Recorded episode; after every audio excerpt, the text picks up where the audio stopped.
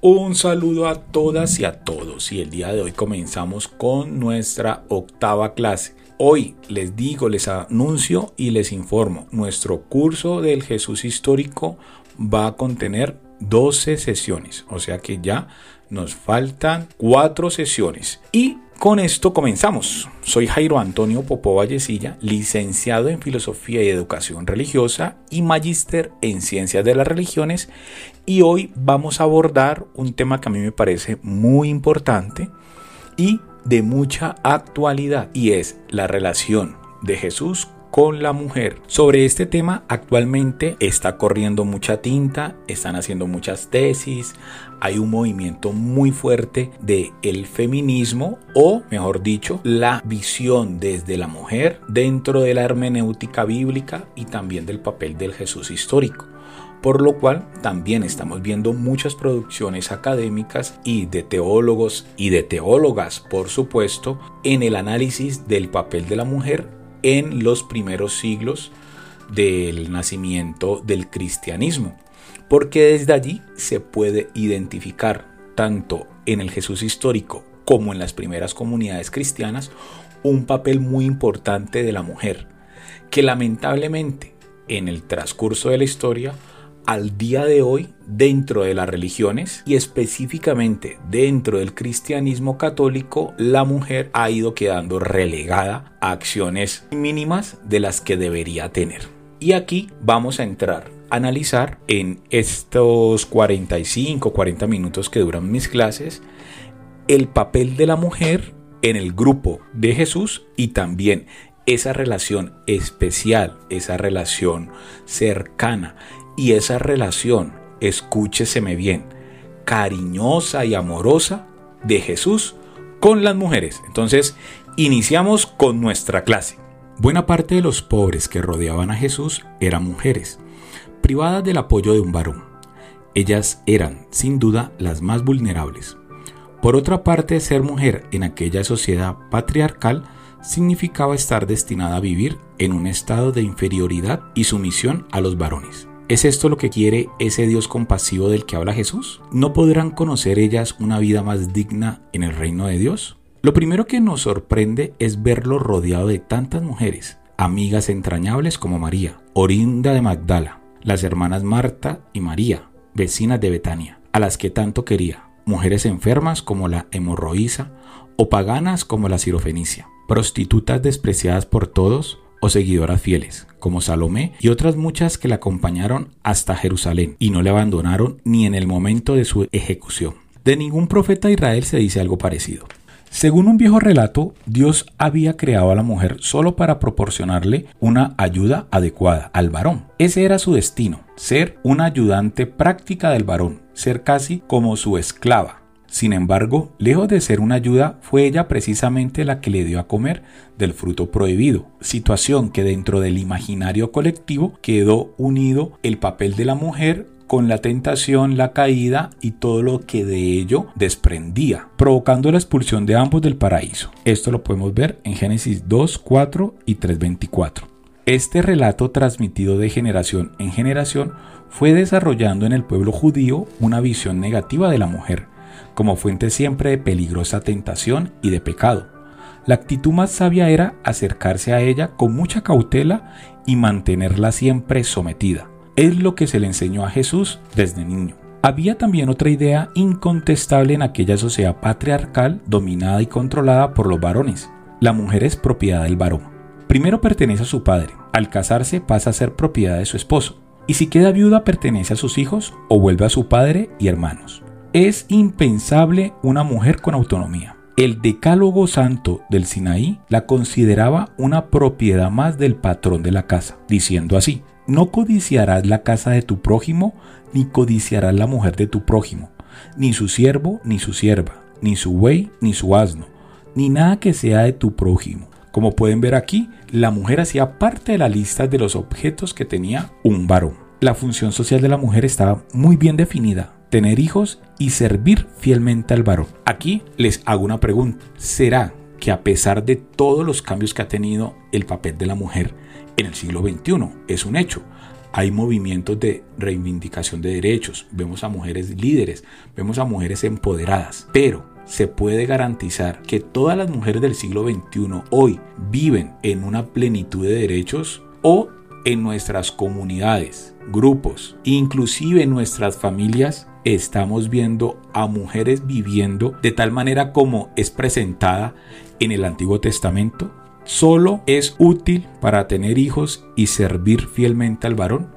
Si ustedes, los que me están escuchando, han identificado mujeres en esta situación, pues allí la palabra de Jesús, el relacionamiento de Jesús con la mujer, tiene que decir algo para la liberación. Porque la mujer no está hecha para tener hijos y servir al varón. La mujer está hecha para desarrollarse, para ser feliz, para cumplir sus sueños, para ser una líder por eso, cuando entramos en relación del Jesús histórico, inmediatamente también nos dice algo al día de hoy en nuestra organización social. La mujer era ritualmente impura durante su menstruación y como consecuencia del parto.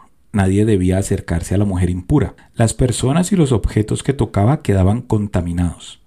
Esta era probablemente la principal razón por la que las mujeres eran excluidas del sacerdocio de la participación plena en el culto y del acceso a las áreas más sagradas del templo. La mujer era fuente de impureza constante. A Jesús se lo debieron de advertir sin duda desde pequeño. Esta visión negativa de la mujer no perdió fuerza a lo largo de los siglos. En tiempos de Jesús, por lo que podemos saber, era tal vez más negativa y severa. La mujer no solo es considerada fuente de tentación y ocasión de pecado, es además frívola, sensual, perezosa, chismosa y desordenada. Esto se decía en tiempos de Jesús. Según el escritor judío Filón de Alejandría, contemporáneo a Jesús, decía, mientras el varón seguía por la razón, la mujer se deja llevar por la sensualidad. Fuera del hogar, las mujeres no existían. No podían alejarse de la casa sin ir acompañadas por un varón y sin ocultar su rostro con un velo. No les estaba permitido hablar en público con ningún varón. Sabemos que el tema del velo en algunas religiones hoy hace parte de ellas y que esto en algunas sociedades es, utilizado para minimizar el impacto de la mujer en sociedad. Temas que también hoy se deben de poner encima de la mesa para analizarlas criticarlas en su momento y proponer alternativas para que las mujeres puedan ser integradas de manera total en la sociedad, independientemente o, mejor dicho, en relación con las religiones, que las religiones no se presenten como un impedimento del desarrollo de las mujeres. Ese debe ser uno de los puntos importantes de vivir una religiosidad en el siglo XXI. El comportamiento de mujeres que se alejan de la casa y andan solas, sin la vigilancia de un hombre, tomando parte en comidas o actividades reservadas a los varones, era considerado como una conducta desviada, propia de mujeres que descuidan su reputación y su honor sexual. Jesús lo sabía cuando las aceptaba en su entorno. Las mujeres estaban separadas de los hombres tanto en el templo como probablemente en la sinagoga. Las normas de pureza, interpretadas de manera rígida, solo les permiten el acceso al atrio de los paganos y de las mujeres, no más allá. También en algunos movimientos cristianos vemos esta división geográfica dentro del lugar sagrado para hombres y mujeres. Y esto desde mi perspectiva no está bien, porque dentro del lugar sagrado todos podemos habitar, cohabitar, movilizarnos y estar en el lugar que nosotros nos sintamos mejor y no vernos divididos por una cuestión meramente sexual. Las mujeres que se acercaron a Jesús pertenecían por lo general al entorno más bajo de aquella sociedad. Bastantes eran enfermas curadas por Jesús, como María de Magdala. Probablemente se movían en su entorno mujeres no vinculadas a ningún varón, como por ejemplo viudas indefensas, esposas repudiadas y en general mujeres solas, sin recursos, poco respetadas y de no muy buena fama. Había también algunas prostitutas consideradas por todos como la peor fuente de impureza y contaminación. Jesús las acogía a todas. Aquí Lucas nos dice que acompañaban a Jesús Juana, mujer de Cusa, un administrador de Herodes, Susana y otras muchas que le servían con sus bienes. Es difícil imaginar esta especie de ricas matronas viajando por Galilea y sosteniendo económicamente al grupo.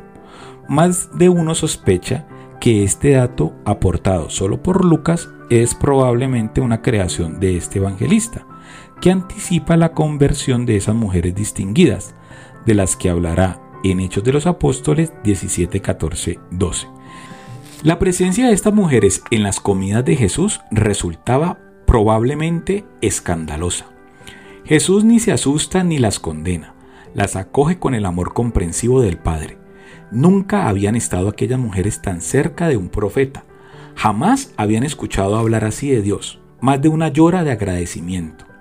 A sus adversarios no les resulta difícil desacreditarlo como hombre poco observante de la ley, como amigo de pecadoras. Jesús los desafió en alguna ocasión de manera provocativa y les dijo, los recaudadores y las prostitutas entran antes que vosotros en el reino de Dios. Esto lo podemos ver en Mateo 21:31. Estas palabras parecen confirmar la estrecha relación que existía entre estos dos colectivos de recaudadores y de las prostitutas. La acogida de Jesús tenía que resultar escandalosa. Durante la menstruación la mujer permanece en estado de impureza siete días. Después del parto, 40 días se ha tenido un hijo varón y 80 se ha dado a luz una hija. De hecho, el estado casi permanente de las mujeres es el de impureza ritual. Es difícil saber cómo lo vivían y qué consecuencias prácticas tenía para la convivencia diaria. Tal vez lo más grave era su conciencia de inferioridad y sensación de alejamiento del Dios Santo que habita en el templo. Imagínense una mujer que solo por el hecho de su menstruación está impura. O sea que cada mes esta mujer tenía unos días de impureza, que no podía acceder ni a los lugares sagrados, ni a las comidas, ni a la relación en sociedad, porque podía contaminar a los que entraran en contacto con ella. Si ha, tenido hijos, quedaban en impureza. Si ha tenido hijas, más días de impureza.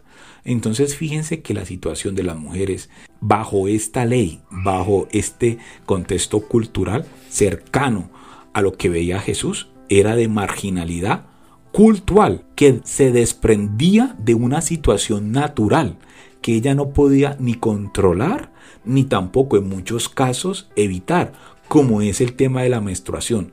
Y si esto lo unimos a una enfermedad como el de la hemorroísa, que nos cuenta en los evangelios sería una situación permanente de impureza, lo cual conlleva a estar excluida de todos los espacios sociales. O sea, en resumen, una tragedia humana que nace de una ley religiosa. Jesús no pone ningún empeño en criticar el código de pureza. En ningún momento se enreda en cuestiones de sexo. Tal vez lo más sorprendente es ver de qué manera tan sencilla y natural va redefiniendo desde su experiencia de Dios el significado de la mujer, echando abajo los estereotipos vigentes en aquella sociedad. En contra de la tendencia general, nunca previene a los varones de las artes seductoras supuestamente de las mujeres, sino que los alerta frente a su propia lujuria, diciendo, todo aquel que mira a una mujer deseándola, ya ha cometido adulterio con ella en su corazón. Esto lo podemos ver en Mateo 5, 28, 29. Jesús también reacciona con audacia frente al doble criterio de moralidad que se usa para enjuiciar de manera desigual al varón y a la mujer. La escena es cautivadora. Traen ante Jesús a una mujer sorprendida mientras estaba teniendo relaciones sexuales con un hombre. No se dice nada del varón dentro del texto bíblico. Esto era lo que ocurría siempre en aquella sociedad machista. Se humilla y se condena a la mujer porque ha deshonrado a su familia.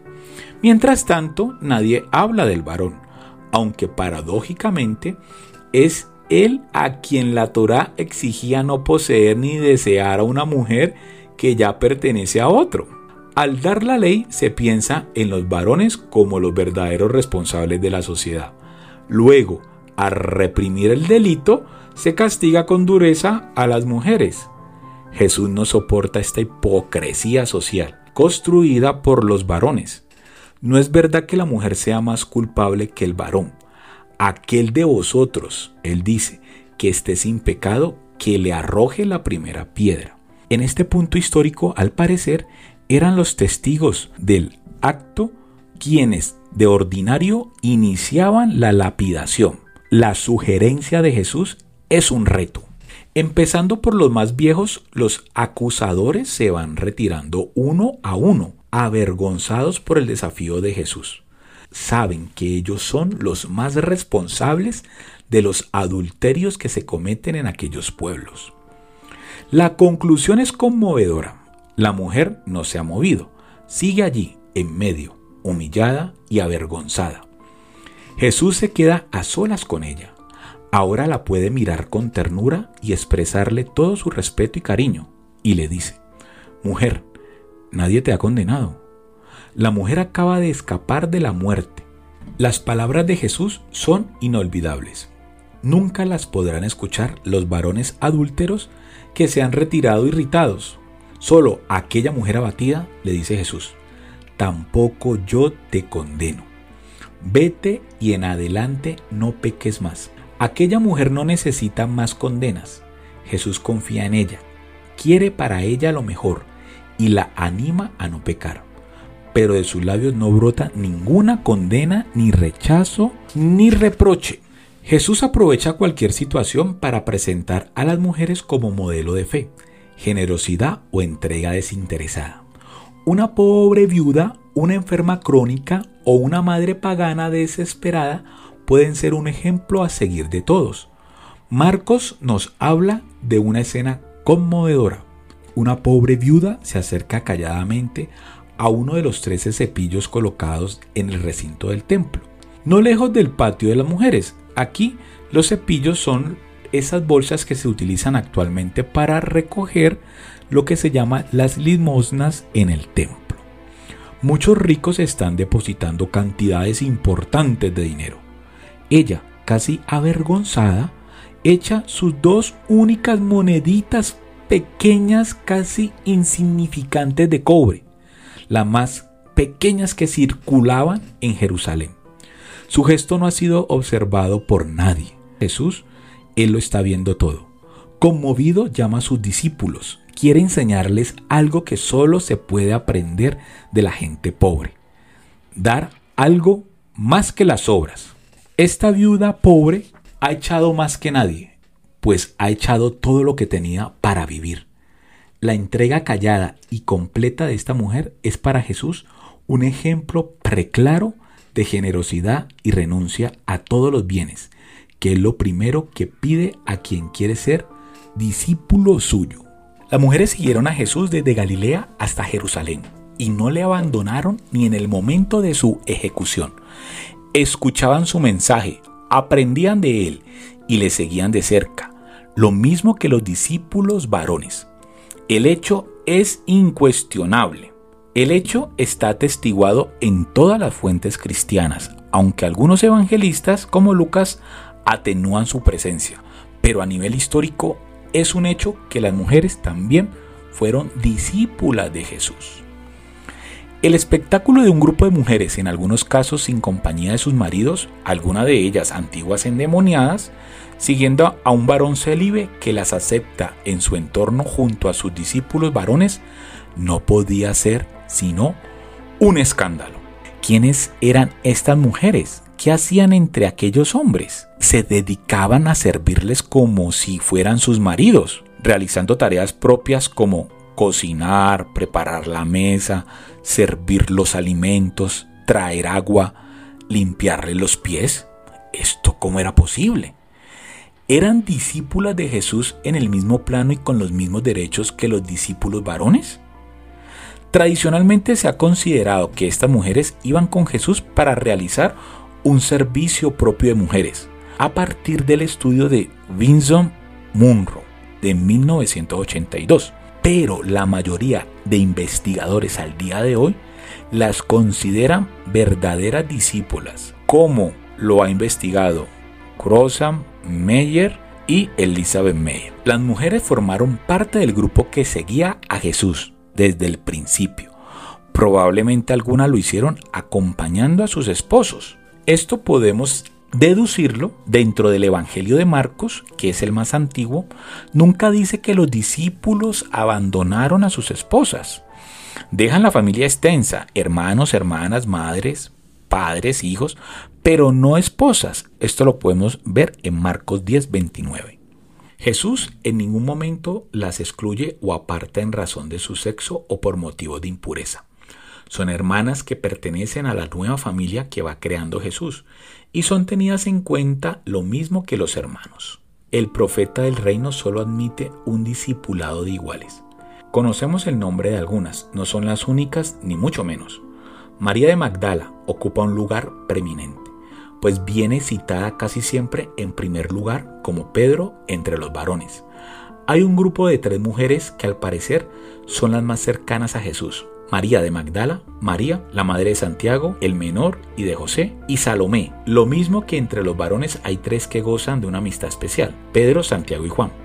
Conocemos también el nombre de otras mujeres muy queridas por Jesús, como las hermanas Marta y María, que le acogían en su casa de Betania siempre que subía a Jerusalén y le escuchaban con verdadero placer, aunque al parecer no le acompañaron en sus correrías. Estas mujeres que siguieron a Jesús hasta Jerusalén tuvieron una presencia muy significativa durante los últimos días de su vida. Cada vez hay menos dudas de que tomaron parte en la última cena. Su exclusión es todavía más absurda si se trató de una cena pascual, uno de los banquetes a los que asistían también las mujeres.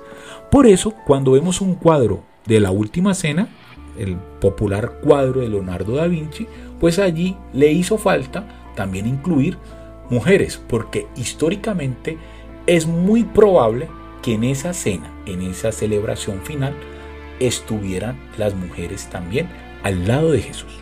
La reacción de los discípulos y las discípulas ante la ejecución de Jesús fue diferente.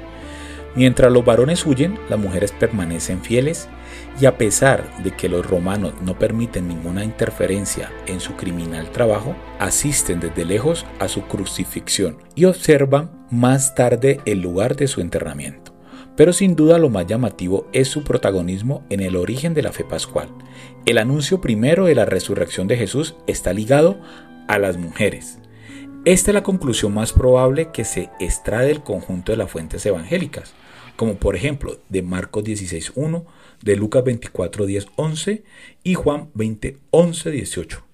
A pesar de que Pablo solo mencione a hombres como testigos de la resurrección de Jesús en 1 Corintios 15 del 5 al 8, todo induce a pensar que Marcos contiene una tradición más antigua que no se ha conseguido dejar de lado. Según Hechos de los Apóstoles 13:31, el resucitado se apareció a quienes habían subido con él de Galilea a Jerusalén y que ahora son testigos suyos ante el pueblo. Allí se está hablando de manera directa también de esas mujeres que acompañaban a Jesús hasta las últimas consecuencias. La presencia de las mujeres en el grupo de discípulos no es secundaria o marginal, al contrario, en muchos aspectos ellas son modelo del verdadero discipulado. Las mujeres no discuten como los varones sobre quién tendrá más el poder en el reino. Están acostumbradas a ocupar siempre el último lugar. Lo suyo es servir. Sin embargo, nunca se llama a estas mujeres discípulas, por la sencilla razón de que no existía en arameo una palabra para nombrarlas así. Por eso tampoco los evangelios griegos hablan de discípulas. El fenómeno de las mujeres integradas en el grupo de discípulos de Jesús era tan nuevo que todavía no existía un lenguaje adecuado para expresarlo.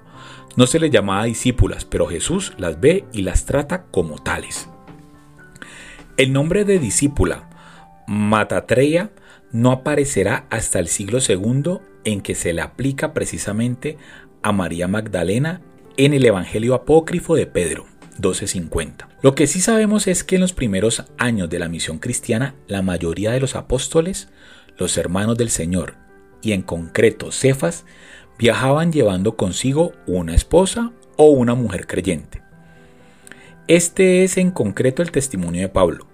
No tenemos derecho a llevar con nosotros una mujer creyente como los demás apóstoles y los hermanos del Señor y Cefas. Esto está en 1 Corintios 9:5.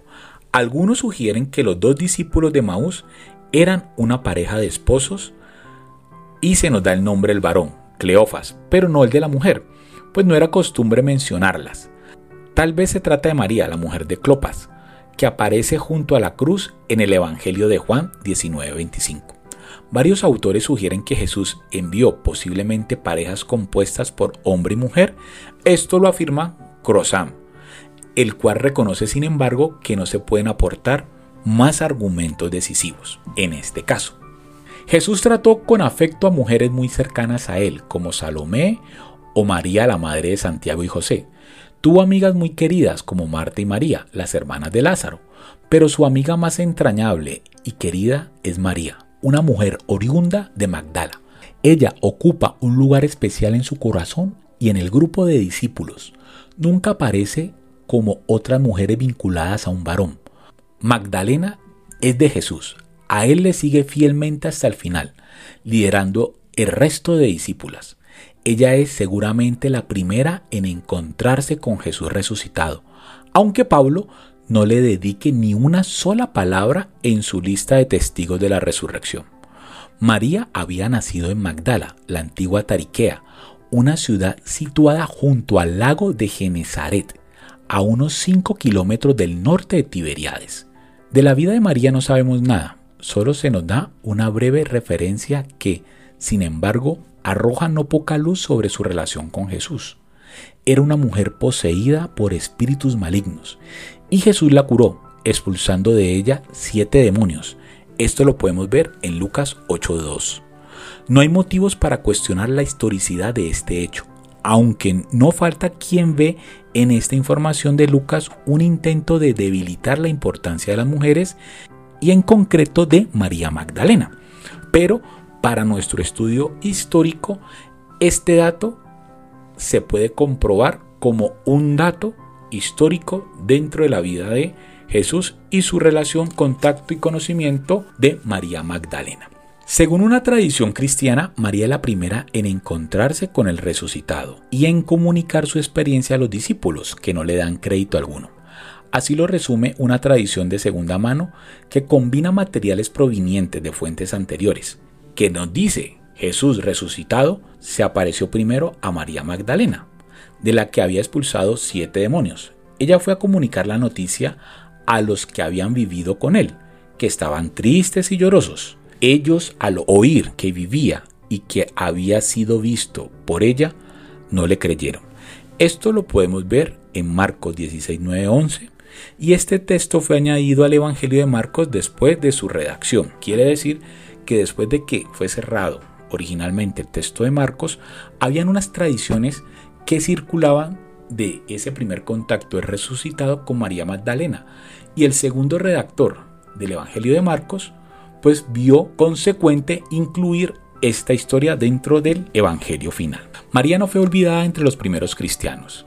En los ambientes gnósticos del siglo II y III era presentada como una mujer que había comprendido completamente el misterio de Jesús y lo transmitía a los discípulos, aunque Pedro y otros no aceptaban tener que escuchar a una mujer cerca de secretos que ellos ignoraban. En estos escritos se narran episodios y se exponen discursos que solo pueden ser interpretados correctamente atendiendo a las doctrinas gnósticas.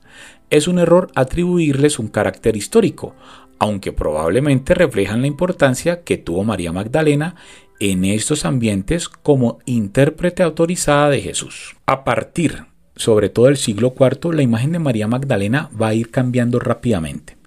Gregorio de Niza y Agustín de Hipona expondrán que María ha sido la primera en recibir la gracia de la resurrección de Jesús, porque la mujer fue la primera en introducir el pecado en el mundo. Pronto María es confundida con la pecadora, del relato de Lucas 7, 36, 50, convirtiéndose así en una prostituta. La leyenda denigratoria irá creciendo. Jerarcas, teólogos y artistas, todos ellos varones, harán de la Magdalena una mujer lasciva y lujuriosa, poseída por los siete demonios o pecados capitales. Solo más tarde arrepentida y perdonada por Jesús, dedicará su vida entera a hacer penitencia. La Iglesia de Oriente no ha conocido esta imagen falsa y legendaria de Magdalena, prostituta y penitente. Esto es un error. Siempre la Iglesia Oriental la ha venerado como seguidora fiel de Jesús y testigo eminente del Señor resucitado. Ejemplo que debería de ser tomado por la Iglesia Católica Romana para que vaya viendo en María Magdalena no solo esa visión construida por un error interpretativo como la pecadora, prostituta y lasciva, sino como una de las primeras discípulas que tuvo contacto con el resucitado y que lo acompañó en su vida histórica desde su vida pública hasta la muerte. Bueno, con esto terminamos esta clase de Jesús y la relación con las mujeres y nos vemos en la siguiente. Hasta pronto.